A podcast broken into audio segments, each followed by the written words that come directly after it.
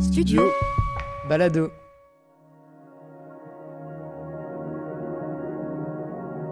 Être un homme, un podcast qui donne la parole à des garçons homosexuels, des histoires intimes à la première personne du singulier. Épisode 2 La culpabilité d'Adrien.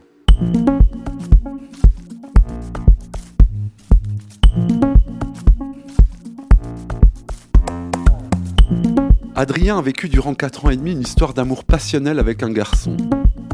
Ils ont cherché l'un et l'autre à partager un bout de chemin ensemble.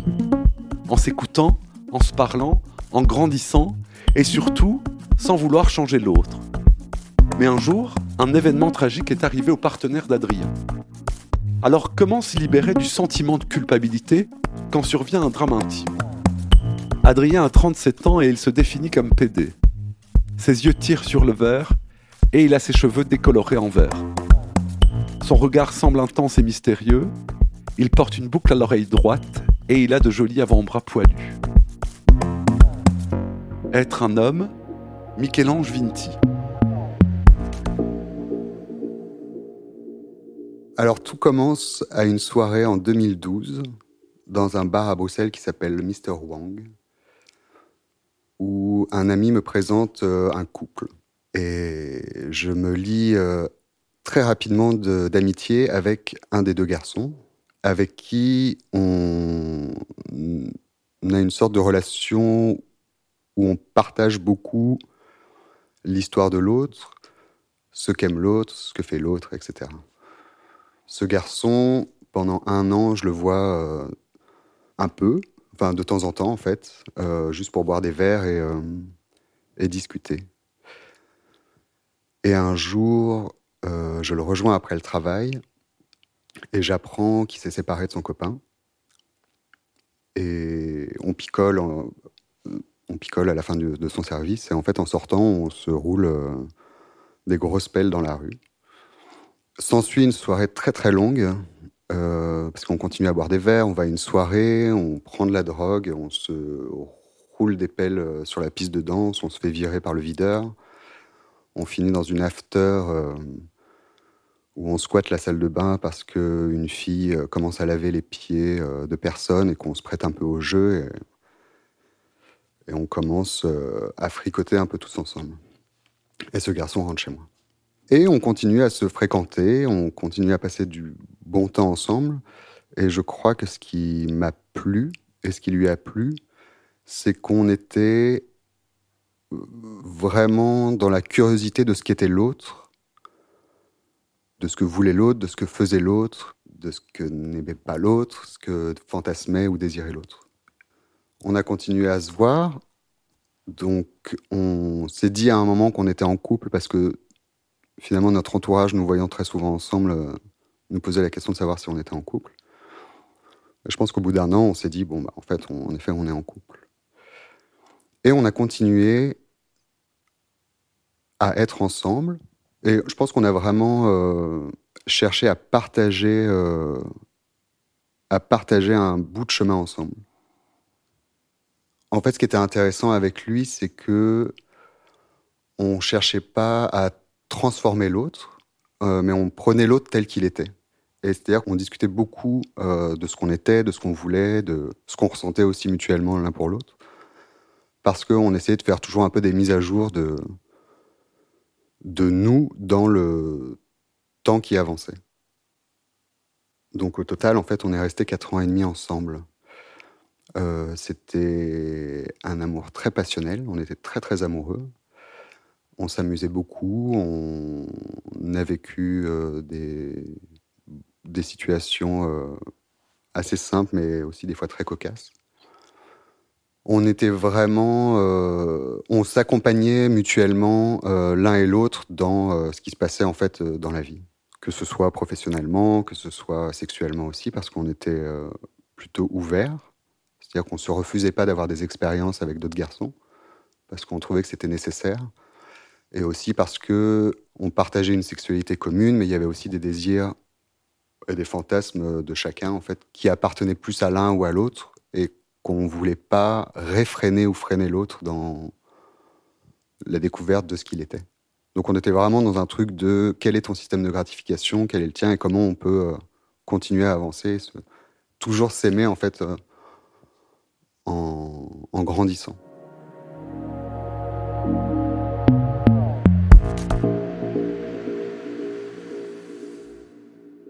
Pendant ces quatre ans et demi, il y a un moment euh, il a eu un problème de dents.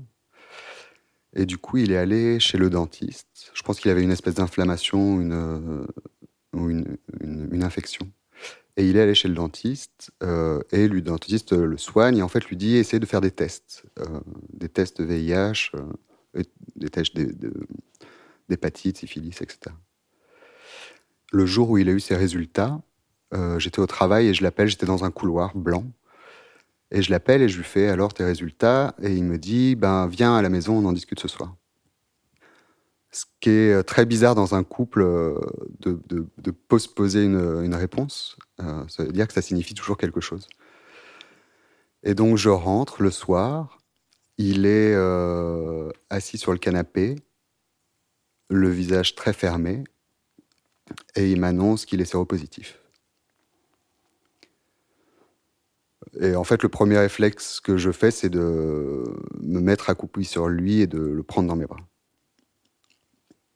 On est plutôt en train d'accuser le coup, parce qu'on réalise que si lui est séropositif, ça veut dire que moi aussi je suis séropositif, parce qu'on avait toujours des rapports sexuels fréquents. Donc voilà, on passe une soirée très très bizarre. Euh, je crois pas qu'on essaie de comprendre euh, d'où ça vient, etc. On est plutôt euh, surpris, abattu. Et on est dans ce truc un peu d'entre-deux parce qu'on sait que lui est séropositif et on ne sait pas encore euh, mon statut. Donc je vais chez le médecin le lendemain, je fais des prises de sang. Entre-temps, lui, il doit aller dans un centre euh, spécialisé parce que du coup, il doit faire des analyses un peu plus approfondies, il doit rencontrer des médecins, etc. Quelques jours après, je reçois mes résultats qui sont négatifs. Donc il y a quelque chose de très bizarre parce qu'il y a une sorte d'incompréhension de, de, ce fait-là, en fait. C'est-à-dire qu'un est, est, devenu séropositif et, et l'autre est resté séronégatif. En fait, j'essaye de ne pas lui montrer euh, que je suis triste. J'essaie vraiment d'être fort. Euh, j'essaie de l'accompagner. À ce moment-là, on est un peu vraiment encore plus cul et chemise. Euh, on est, très proches, en fait. Les choses autour n'existent pas vraiment, mais on est vraiment ensemble. On va à son premier rendez-vous euh, donc dans ce centre, on est accueilli par une médecin qui nous annonce euh, d'emblée que euh, en fait il est séroconverti. Donc c'est-à-dire que fait tout son corps a assimilé le virus et qu'il n'y a pas de retour en arrière. Donc là c'est, je pense que c'est une sorte de baffe dans la figure avec un espèce de haut cœur parce que c'est une sorte de sentence comme ça où il n'y a, pas de, retour possible. Euh, on pose la question de savoir pourquoi je suis séronégatif. La médecin lui dit que en fait j'ai eu de la chance. En fait, moi je me mets comme objectif d'être présent, c'est-à-dire de le toucher, de qu'il sente que je suis présent en fait et que je suis là et que je l'accompagne et que et je n'en fais pas une histoire. Je le laisse en parler, mais je n'en parle pas. Mais par contre, je me souviens qu'on est sorti, on allait faire des courses euh, au supermarché. Et je me souviens très très bien de me retrouver devant des carottes et d'avoir très très très envie de pleurer. C'est-à-dire, je pleure pas beaucoup, mais là, j'avais vraiment. Euh, je pense que j'avais besoin de décharger quelque chose et j'étais là, ne pleure pas. Et je me refusais à pleurer. Je voulais pas en rajouter une couche ou je sais pas, mais je me souviens très très bien de cette image par contre inévitablement, quand on apprend euh, sa séropositivité, ou, euh, ou, même quand on tombe malade, en fait, je pense qu'on essaye toujours de trouver euh, la raison ou la source de cette maladie. Studio Balado, être un homme.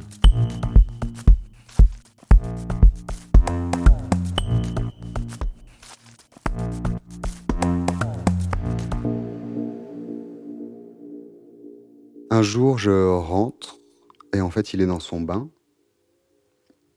Et je vais le voir.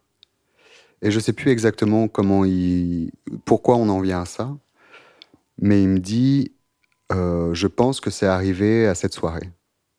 En fait, on passait beaucoup de temps dans un endroit qui s'appelle le Stam, qui est un bar parce que, euh, en fait, c'était juste à côté de chez nous. C'était un bar qui ferme quand même à 4-5 heures du matin, et où il y avait de la bonne musique, et en plus, on avait l'occasion de rencontrer des garçons et de, et de baiser.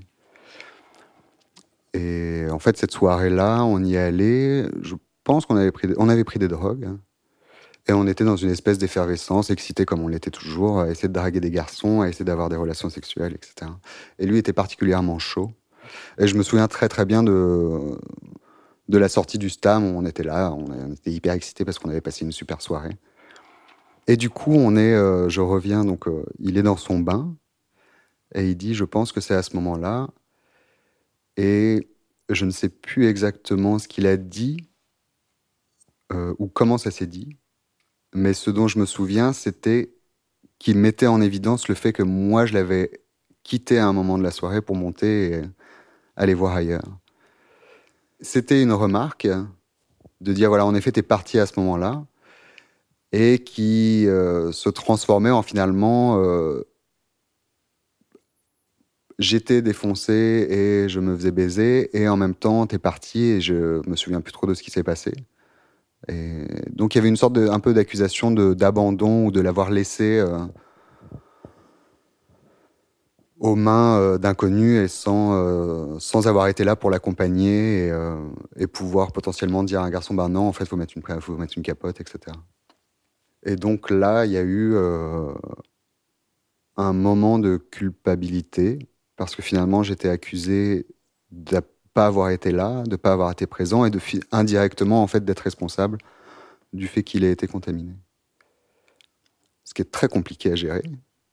Je le vois plus de cette manière-là aujourd'hui, mais à ce moment-là, euh, quand même des, on est quand même traversé par des émotions très fortes et c'est très compliqué d'avoir du recul.